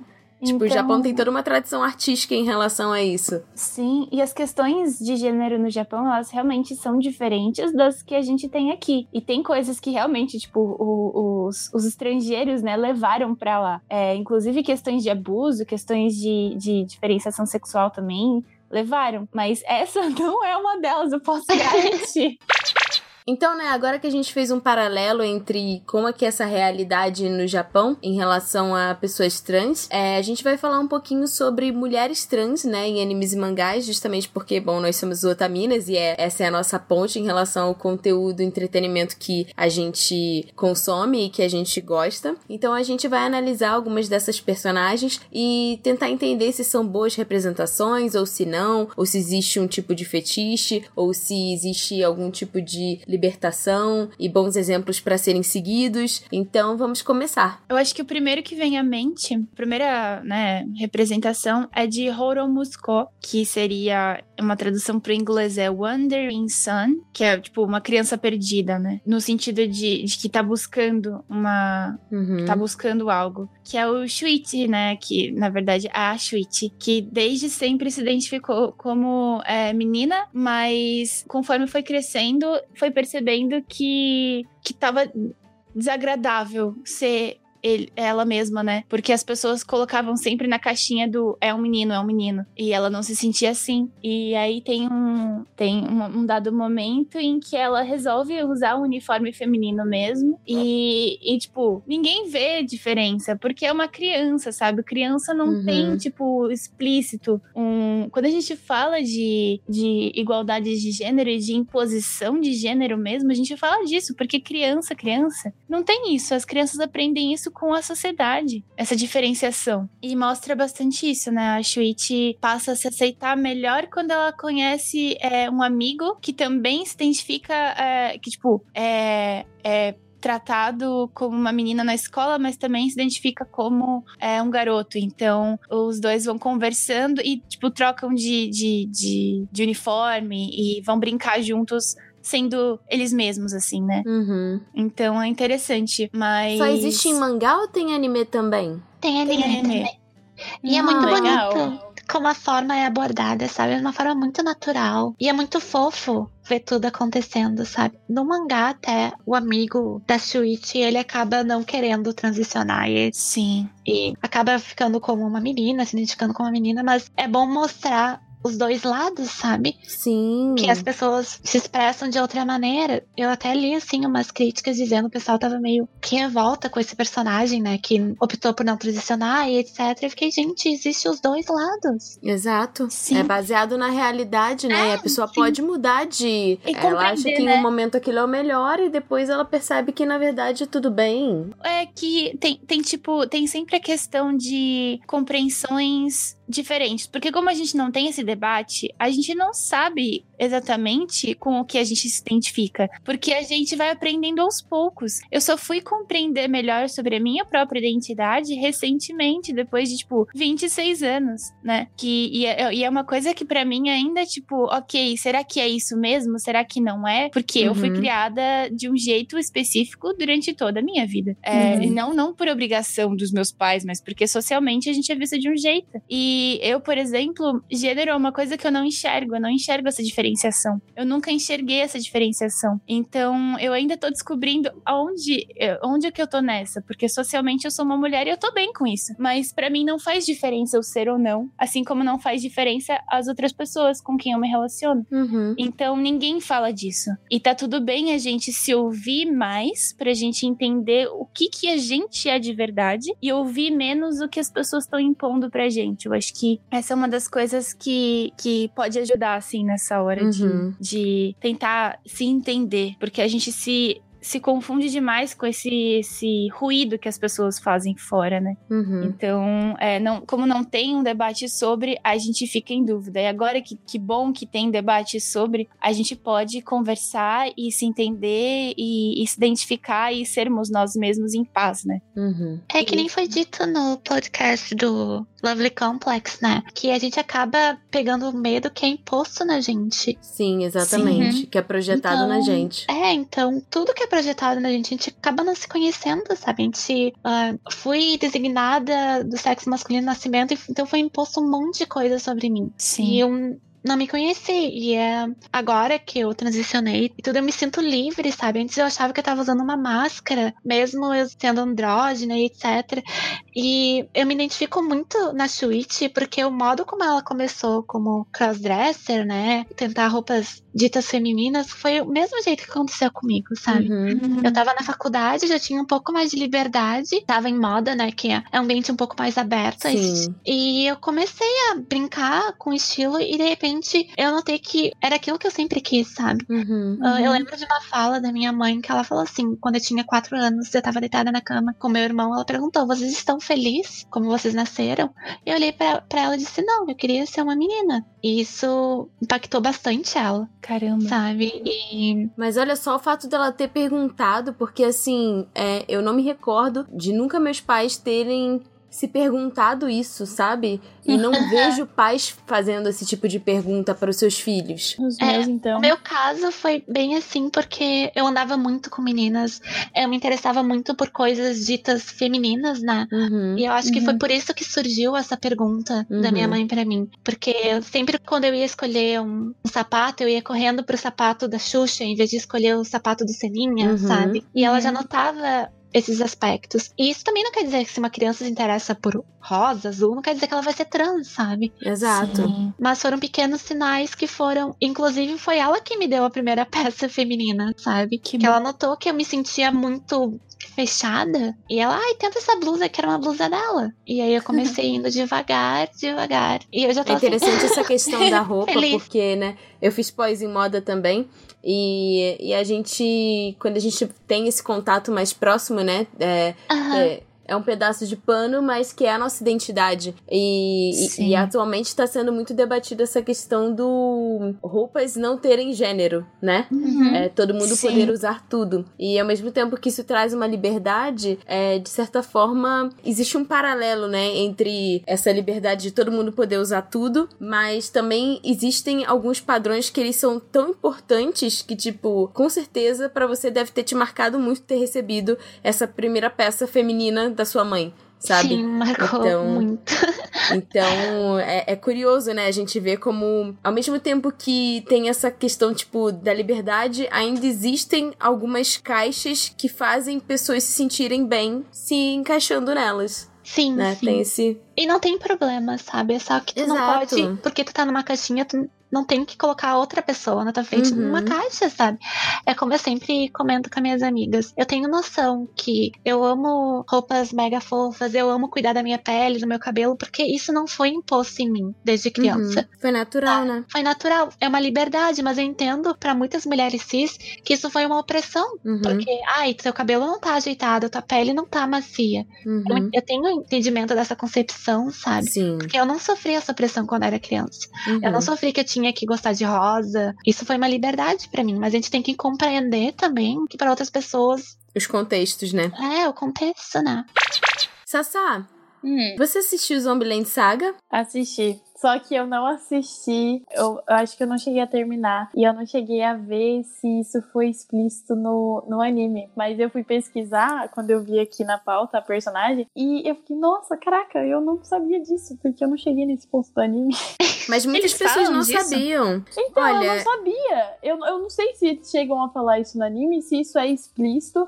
Ou Eu esse é acho que é algo mais- sutil. Eu assisti tem um tempo, né? Então eu não, eu não lembro muito bem. Mas eu lembro que quando eu percebi, eu achei bonito pelo fato de ser sutil. De não precisar. Então, Porque é diferente, né? Dessa é coisa é caricata. Sutil, é sutil porque é um anime sobre idols. E idols sempre é, é algo, tipo, meio que voltado. Você, quando você pensa em idols, logo vem no pensamento mulheres. Uhum. Então o fato de ser uma personagem trans é incrível. E principalmente pra época que, a, que essa personagem morreu, né? Aspas. Era dos anos 90 ou 80? Eu não lembro. Eu não lembro agora. Eu Ai, acho que ela é dos 90, anos Eu 90. acho que ela é dos 90. Então, é tipo, olha, anos 90 e ela era uma idol trans. Isso, meu Deus, meu Deus, incrível. É, e no meio de tanto tipo de fetiche, né? Tipo, ter uma abordagem tão sutil assim. É, eu acho que é uma saída pra ser encarada com naturalidade, porque foi encarada com naturalidade por todos os personagens que tiveram contato com a Lily. Isso mesmo. E foi incrível o modo que eles abordaram, sabe? Porque quando descobrem, quando é citado isso, mostra o passado da Lily, as meninas depois falam, tipo, uma indaga assim, tá, mas então quer dizer que ela tem um pênis? E aí uma outra rebate, tipo, tá, isso não importa, ela é uma menina. Uhum. Sim, Ah, exatamente. Isso é lindo. É ótimo porque eu acho isso bacana, porque assim, o fato de ser uma fala de um personagem, muitas pessoas falam assim: ah, é um personagem 2D, porque que, tipo assim, não tem pensamentos, não tem desejos, não tem. Mas para um, um roteirista, um diretor, enfim, um autor pensar num personagem, ele se baseia em discursos, comportamentos e pessoas reais, Uhum. né? Então o Sim. fato de disso ter sido expressado na fala de uma personagem defendendo a Lily é muito bom porque mostra uma mudança, ainda que tímida, nesse Uhum. tipo de pensamento é da sociedade japonesa. E é uma abordagem mais bonita porque o que acontece, é, principalmente em animes, é, até o caso da Ruka Ushibara de Steins Gate, que é, tipo, tem os personagens homens e eles ficam, nossa, como você é adorável, como você é linda, como você é perfeita. E aí vem um personagem que, que sabe e fala assim, ah, mas é um garoto. E aí, tipo, o, o cara já, tipo, brocha, fala, que? Como assim? Não pode ser? Nossa, que errado! E já vem essa conotação negativa de que ele foi enganado. E isso não teve em Zumbiland Saga. Sim. É, é- foi, foi interessante você trazer a Ruka Ushibara, né? É que ela tá na nossa lista também. Porque, assim, esse, esse, essa cena, né, que você, que você citou, tipo, todo, todas as qualidades que ele tava, né, é, enaltecendo ali são descartadas pelo fato de ela não ter nascido como uma mulher biologicamente, não, ela não mereceria, né, Uhum. estar incluída naquilo. Isso mesmo. E como isso é desenvolvido no resto do anime, Sassá? Então, no, no caso, ela é uma personagem bem secundária, então é só isso que, que é mostrado mais sobre, sobre ela. Mas depois, tipo, normal, ela é, ela é uma personagem feminina, mas o- os personagens que tinham esse, esse lado mais, tipo, eu me sinto. atra- Porque acho que, se eu não me engano, um dos personagens Fala, ai, é a minha esposa ideal. Tipo, ele já, ele tipo começa a tratar ela já tipo, ah, não, é só, é só uma pessoa. Não tem uma, uma discriminação. É, mas eu li o mangá só, viu, gente? Eu só, só, só os três primeiros e faz muito tempo eu não lembro direito. Mas eu não lembro disso, disso ser abordado mais de, de É. outra forma, sem ser essa cena. Na verdade, tipo, é, não, não fala muito mais dela além disso, mas fala-se, tipo, ah, a mãe dela comeu esse tipo de comida quando tava grávida. Ah, é. Por isso Uhum, ela verdade. nasceu assim. Aí é, ele, ele, tipo, isso é um spoiler, tá, gente? É. Ele volta no tempo. Ele volta no tempo pra fazer a mãe dele comer outro tipo de alimento Ai, pra ela nascer biologicamente como uma Sim. mulher. Pra fazer Caramba! feliz. Sim, É. verdade. Nossa, verdade. Meu Deus, peraí que tá fluindo tudo aqui de novo. Verdade. Só que, tipo, co- co- é, eu não lembro mais o nome do, do protagonista, mas ele sempre caga na linha do tempo. Sim. E essa linha do tempo em que ela. Porque, no caso, a, a Ruka fala pra ele, né? Que, tipo, ah, o meu, um dos meus maiores desejos sempre foi ser uma garota. E, e ele torna isso meio que possível. Acho que foi um dos testes dele pra ver o que acontecia. Tipo, ah, deixa eu mudar isso aqui pra ver o que acontece. E aí que ele caga em toda a linha do tempo e tem um monte de desgraça acontece lá, loucuras. Mas, Mas é- no é fim verdade, ele consegue fazer o desejo no dela se realizar? Não. No fim, ele volta pra linha do tempo original, que eles é explicado, né? É que Steins Gate é um, é, um, é um mangá que você tem que ler, tipo assim, focadíssimo pra você entender os, os negócios que tá acontecendo. Sim, é muito complexo, é muita linha do Sim, tempo, tu se É perde. muito, ai, é, É um negócio que muito doido. Eu li faz muito tempo, meu Deus. era um jogo, aí teve Uhum. anime e teve mangá. O mangá, tipo, é o mais, mais whatever, assim. Porque no jogo deve ser que nem 999 ou É porque, é porque tem vários Rewards. finais. que tem finais diferentes, você vai fazendo todas as timelines. E aí é mais fácil de compreender do que no mangá. Mas tem essa timeline que ele faz isso. Eu acho fofo porque ele, tipo, vai resolver esse, esse desejo dela, mas ao Uhum. mesmo tempo ela não é aceita como uma mulher trans. Não. Pois é, ela já é uma mulher. É, Sim, então. Já Essa é é. a questão. Só que eu acho que essa, essa recepção das pessoas com ela faz com que ela não se sinta uma mulher. Que nem essa cena que tem na história que o cara, tipo, meio que fica desanimado quando descobre que é uma mulher trans. Sim, eu lembro, eu assisti só o anime, né? E sempre quando citam sobre ela, ai, qualidades, qualidades, é um homem. Sempre, sempre. Eu fiquei chocada que quando ele troca de linha do tempo e pede que a Aruka manda uma mensagem pra mãe comer mais verdura, se eu não me engano, ele meio que perde a memória, né? Alguma coisa assim, quando ele troca um pouco. E aí. Estão tratando a Aruka como mulher, e ele fala: Não, ela não é uma mulher, não sei o quê. E aí ele coloca a, mão, no- dele. É, verdade, nos É. E essa É. parte eu Ah. fiquei bem incomodada. É, é bem. Verdade, eu lembrei disso agora. Isso Mas a gente tem que relevar, né? Porque a época que foi criada. É, eu ia, É. eu ia citar um caso parecido que acontece no Yu Yu Hakusho. que é Ah, o meu sim. anime favorito. E que é a única coisa que eu não consigo, tipo, passar pano e que o Yoshihiro Togashi me decepcionou. Mas é, eu entendo que é, existe um termo chamado anacronismo, né? É, que é tipo, você. Não é a melhor forma de se analisar alguma coisa tirando aquilo da época em que estava acontecendo. Uhum. Mas isso não significa que você é, simplesmente aceita o que, tá, o que aconteceu e tipo, ah, não. Mas era normal naquela época, então tá tudo bem. Não, Era não está tudo bem. época, mas continua uma bosta, porque era uma merda naquela época continua uma merda hoje. Entendeu? E aí tem o caso daquela personagem que é a Miyuki, que é Sim. um yokai, né, com cabelo azul. Que ela é, tipo, oponente do Yusuke do Kuwabara. E o Yusuke é um babaca. Ele é completamente transfóbico. Ele fala que ele nunca bateria Sim. numa mulher de verdade. E que ele poderia bater nela porque ela não era uma mulher. E pra ele provar que ela não era uma mulher, ele checou, né? A famosa checagem. Ele assedia ela e coloca a mão é, nas partes íntimas da Miyuki. Sem consentimento, e claramente. Sem o consentimento dela. E que por isso ela era um homem e, e que ele poderia, tipo. Aí ele, ele fala alguma coisa assim, que ela, é, que ela é sem vergonha. Ele fala alguma coisa assim. Ele trata ela como trap. Ele faz isso. É literalmente isso. E essa questão da criação dele ter falado que não- ele não pode bater na mulher lembra bastante a criação da Poison do Street Fighter, que hoje ela é um ícone trans, né? Ai, Mas a criação dela foi justamente porque era feio bater em mulher. Então ela tinha que ser uma personagem trans. Sim. Nossa, É, no- olha o verdade, pensamento, na- né? No Japão, isso nunca aconteceu. Quando eles foram traduzir o jogo para os Estados Unidos, eles traduziram ela como uma mulher trans para ser justificável bater nela. É, mas isso é uma ah, criação do escritório imbecil estadunidense. E, assim, desculpa, um- um- todas as mulheres de todos os jogos de luta, elas dão um cacete muito bonito em todos os caras. Então, é, mulheres podem lutar. Então, assim, a gente sabe que, tipo, tem um estigma sobre é, violência contra a mulher. Nós estamos falando de é, mulheres profissionais em luta. Nós não estamos falando em donas de casa que apanham de seus maridos, né? Sim. Então, é, tem contextos e tem um- uma coisa a se debater sobre também. Sim. Mas. E nada justifica nenhum tipo de agressão, né? Então a gente precisa compreender isso. Mas é, isso foi extremamente transfóbico e, e, e acho que, tipo, não foi a única vez que fizeram isso nos jogos. Uhum. É, tem outras personagens que eles fizeram isso também. E só pra terminar a questão do Yu Yu Hakusho, essa frase que a Miyuki fala, é, na verdade, é como eu vi Yu Hakusho muito nova e eu vi e revi ele na minha juventude, é, infância e tudo mais, é, foi tipo a minha primeira.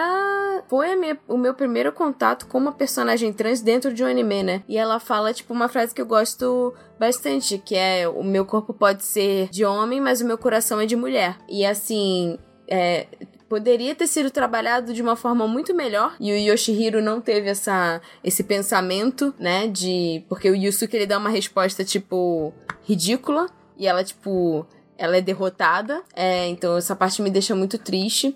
E dizem que ele se arrepende disso. Ele nunca disse isso, tá? Os fãs acham que é, ele se arrependeu disso e por isso ele criou a Luca de Hunter x Hunter, que é a irmã do Killua. Sim. Eu não sei se isso é verdade, isso é apenas uma suposição, especulação que os fãs Sim. têm, né? Mas se arrependendo ou não, ela é uma representação melhor do que essa, a primeira que ele Sim. fez. Então, tipo, a Pois Luca, é. né, você disse. é, ela, ela é uma representação numa, num contexto melhor, ela é respeitada. Sim. né? Isso é uma das coisas que, tipo, me faz não perder a fé em relação ao Yushihiro Togashi. Claro que é, pessoas cometem erros e, e não podem ser esquecidos, mas me deixa feliz o fato dele ter criado a Luca, porque parece que, né, houve um- um- uma mudança de pensamento. Uhum. E eu sinto isso bastante também, dessa questão de querer se desculpar criando os personagens, né? Tem Catherine, que é um jogo, e tem a personagem Erika, que ela é uma personagem trans, né? E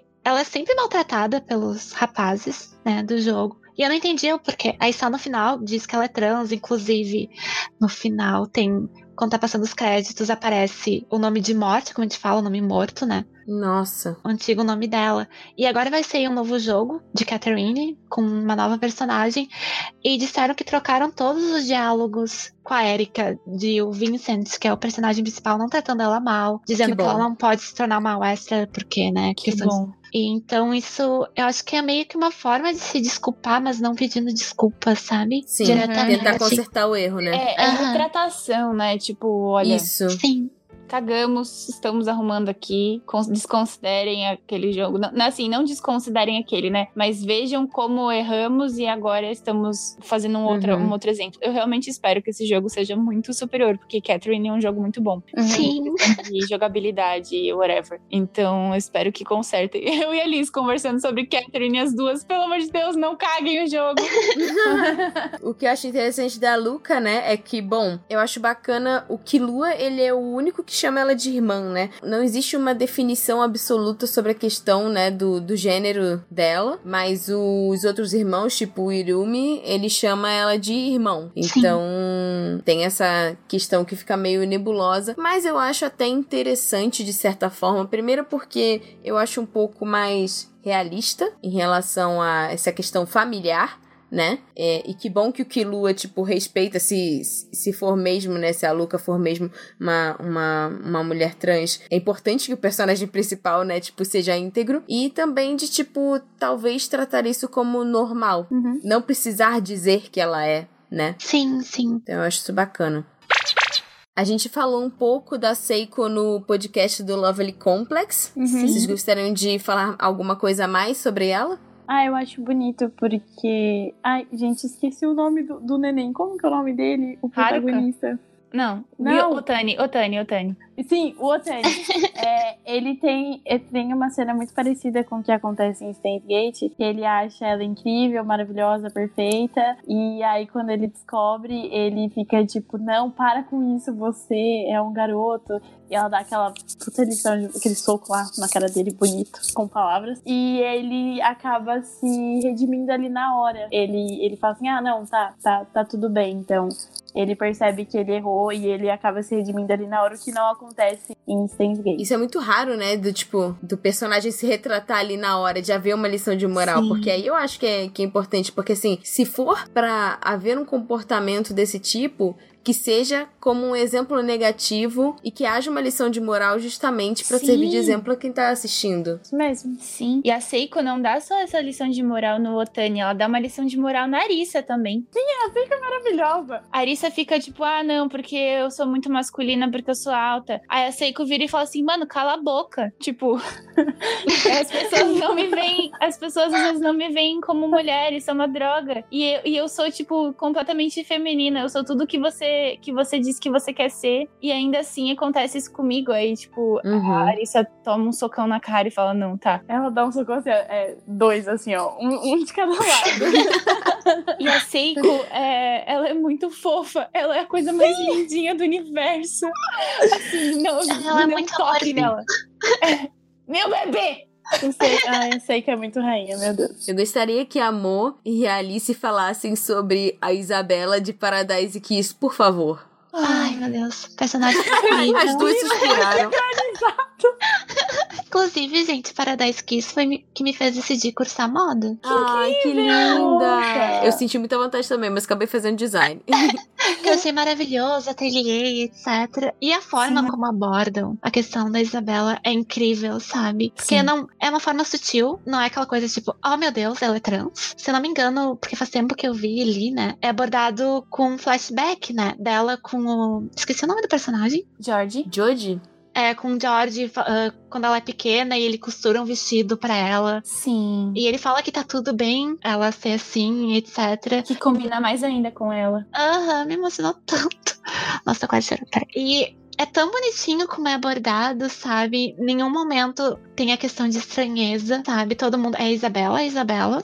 E acabou, sabe? E até no Uhum. live action é mostrado de uma forma muito fofa. Que é um filme que tem, né? De Paradise Kiss. Sim. E tu vendo crianças e o George, o menino que interpreta ele, dando vestido pra, pra o, pro outro e dizendo, não, tá tudo bem, tá maravilhosa assim. E eu fiquei tipo, nossa, eu me emociono muito falando da Isabela. Não. Abraço no microfone. Abraço.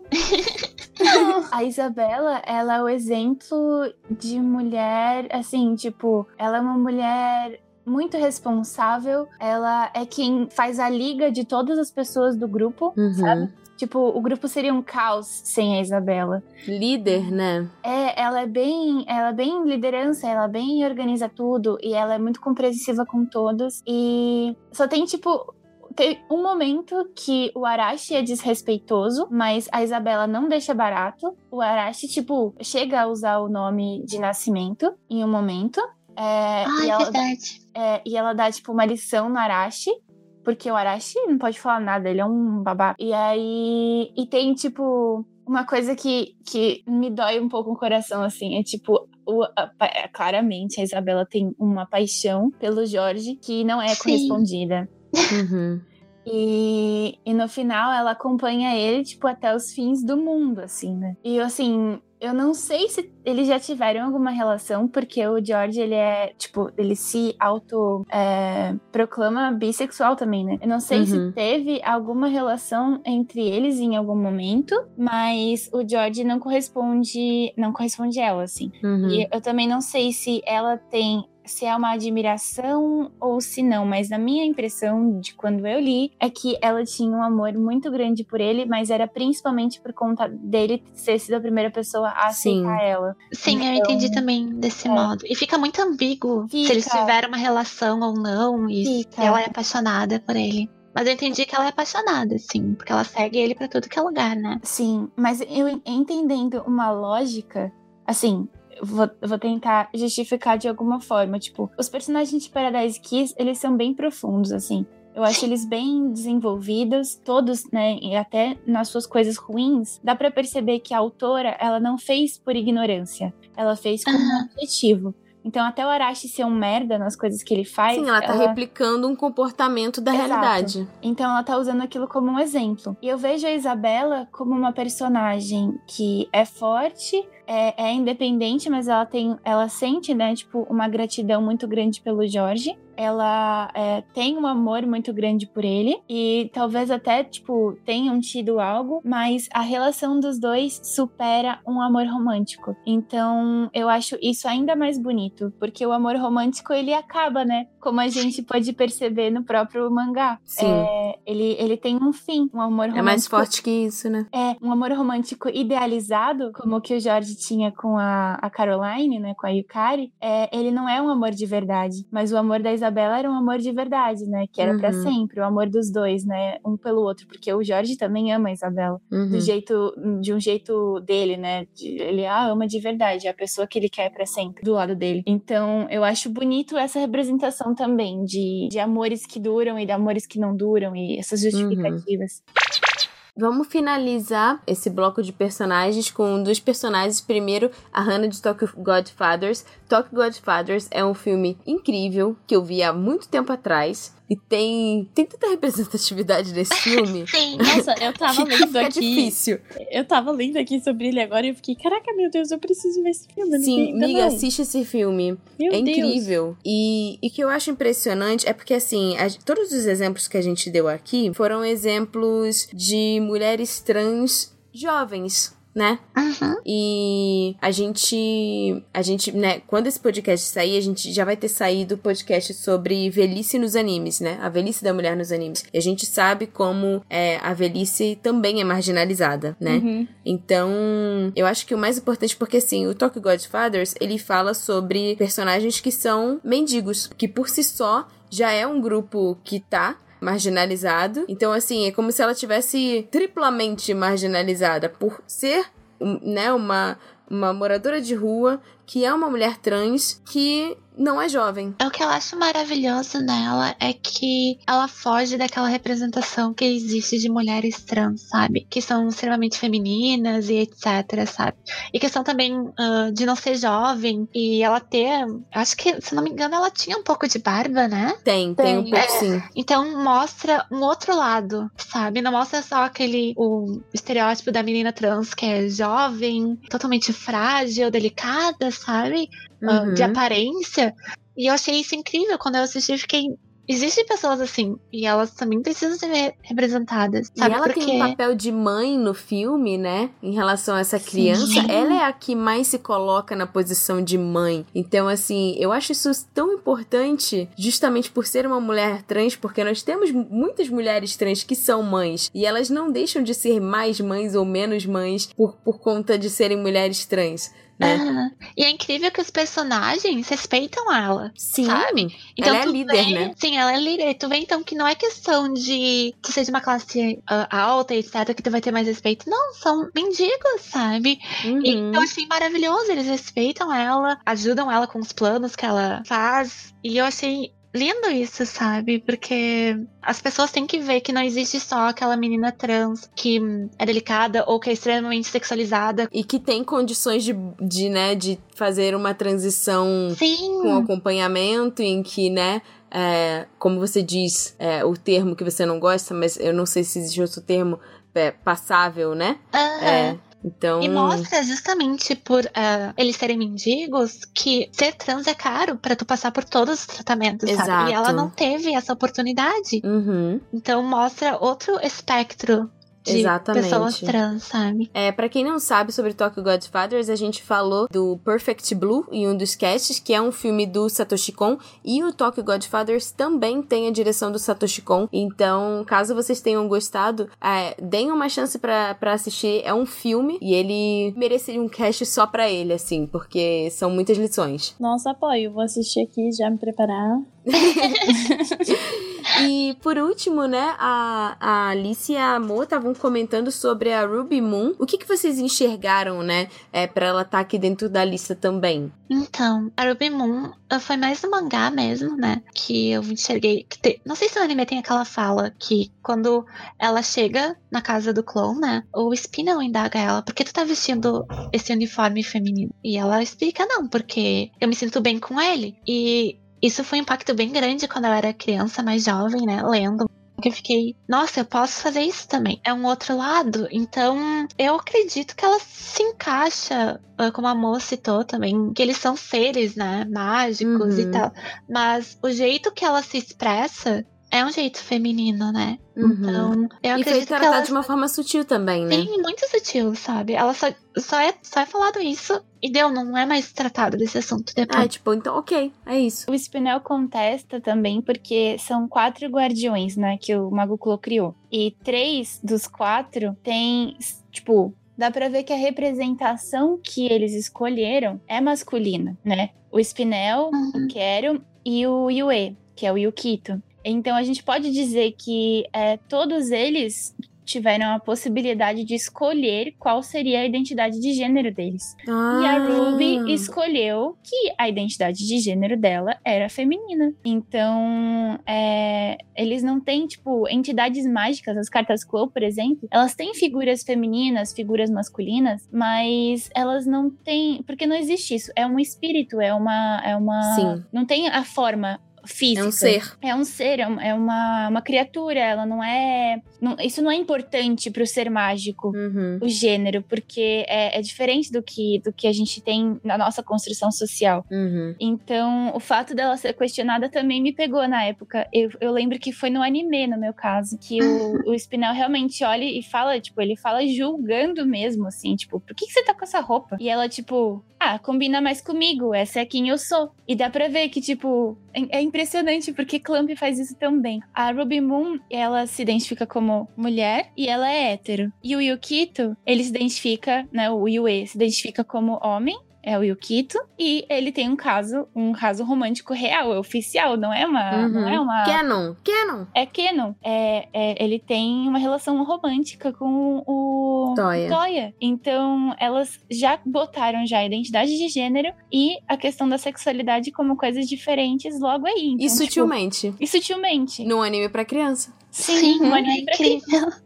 E crianças que, tipo, perceberam. A Alice percebeu, eu percebi, né? Sim. Então, é, quando as pessoas falam, ah, mas e como é isso foi um, um anime, ótimo exemplo, né? Sim. E como as pessoas, quando as pessoas falam, ah, mas é só um anime, esses personagens não existem. Por que, que vocês estão colocando regras em cima de coisas que são desenhos? Bom, são desenhos que representam a sociedade e a gente absorve essas, essas mesmas coisas dentro desse E se identifica ou não com eles. Exato. Então, você, como a Alice falou, tipo, ela se identificou com a personagem. Isso é muito importante. Quer dizer que ela pode ser quem ela é porque tem um exemplo, né? Tem. tem não, não, tá, não tem um impeditivo. Tá ali, Pode ser, é, é uma possibilidade. Uhum. Por isso que representatividade é importante, né? Porque senão a gente se sente errado. Exatamente.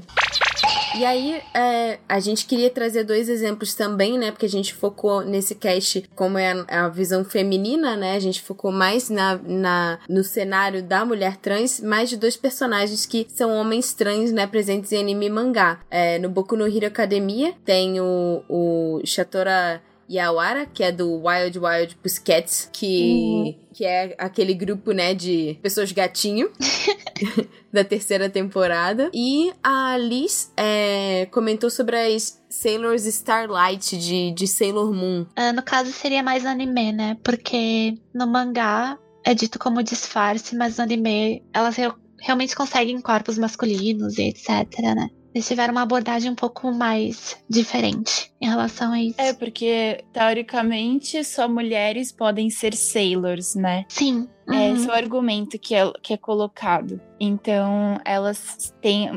Ocorre uma transição mágica e, enquanto mulheres, elas são sailor guerreiras. O que eu acho interessante, porque elas ficam fortes enquanto mulheres. E enquanto homens, elas só são caras muito gostosos. Exatamente isso. Só são idols. E pra gente finalizar o nosso cast, é, eu vou fazer três perguntas pra gente entender qual que é esse cenário, né? E qual que é a conclusão que a gente chega com toda essa conversa. Na nossa visão, vocês acreditam que a representação é, de homens trans é boa nessas obras? Hum, eu acho ainda que é muito pouco, sabe? Porque se a gente for comparar personagens homens trans com mulheres trans, tem muito mais mulheres trans, né? Eu não sei se também entra na questão da fetichização, sabe? Sim. Dessa uhum. questão, porque o corpo feminino sempre é fetichizado, né? De alguma forma. Uh, mas eu vejo muita pouca representatividade de homens trans, somente assim, no anime e mangá. Sim. E quando eu vejo, elas não são não são exatamente, tipo, não é abordado, não é questionado, não é conversado, né, exatamente uhum. sobre. Então, acho realmente que tem essa hipersexualização de mulheres trans e na verdade, homens trans muitas vezes nem são considerados homens. Sim. Porque, entre muitas aspas, muitas aspas mesmo, como nasceram mulheres, não tem direito, porque nasceu mulher, entendeu? Uhum. Então, uhum entre muitas, muitas, muitas, muitas aspas, porque não é isso. Isso é uma visão mas... social, é... né? É, então, porque entre muitas aspas, um, um corpo masculino pode transicionar porque ele era masculino antes, então talvez ele tenha mais direito mais do que poder, um corpo feminino, sim. sabe? Então, é... E até, tipo, acho que é visto, assim, é... por exemplo, é, mulheres trans muitas vezes é, é, pode ser visto como os homens, né? Vêm como, nossa, você se você optou por regredir, você optou por ser um ser inferior, você optou por ser uma mulher, porque mulheres uhum. são seres inferiores. E no caso, mulheres não podem transicionar tipo, né, tipo, não, mulheres não, pod não podem ser, entre muitas aspas, homens trans, porque tá querendo subir de ranking, entendeu? Vocês estão uhum. entendendo? É muito difícil. Eu entendo. Não, explicar. sim, eu entendo. Essa é uma mentalidade social. É. é mas é, que é pode... tipo, tudo machismo e tudo coloca a mulher como nada, uhum. né? É, no meio do cosplay eu vejo isso por exemplo, é uma coisa que eu observo, porque os rapazes que fazem crossplay são vistos como muito inferiores. Mas as meninas que fazem crossplay, elas, tipo, são super bem vistas. Porque elas, elas não deixam de ser meninas, mas elas estão, tipo, numa posição.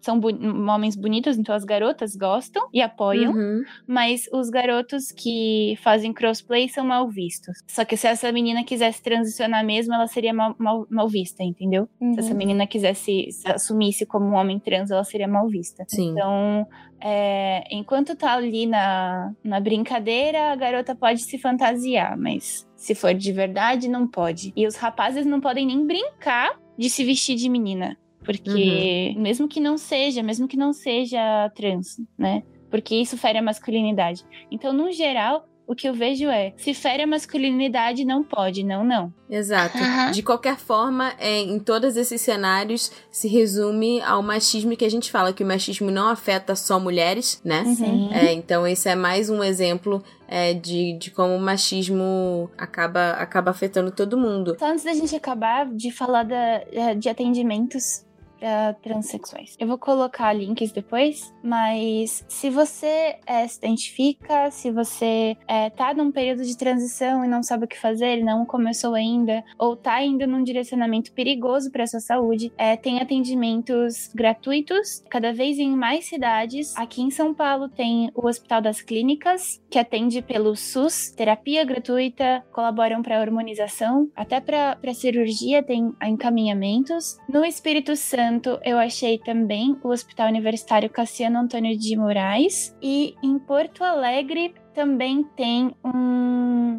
um centro que é, é um ambulatório, que é um ambulatório unidade de saúde modelo, que fica na Jerônimo de Ornelas 55 no bairro Santana, que foi aqui o que eu achei. Esses, e talvez, né, na sua cidade, se você for do interior, às vezes é difícil, mas muitos hospitais, como o Hospital das Clínicas, colabora para que as pessoas tenham esse acesso e até é, colaboram financeiramente para a pessoa poder fazer o, o tratamento. Então vale a pena procurar se informar. É muito positivo Vi muitos amigos saindo do, da, da terapia no, no SUS, é, pelo Hospital das Clínicas e se sentindo muito bem no decorrer dos anos.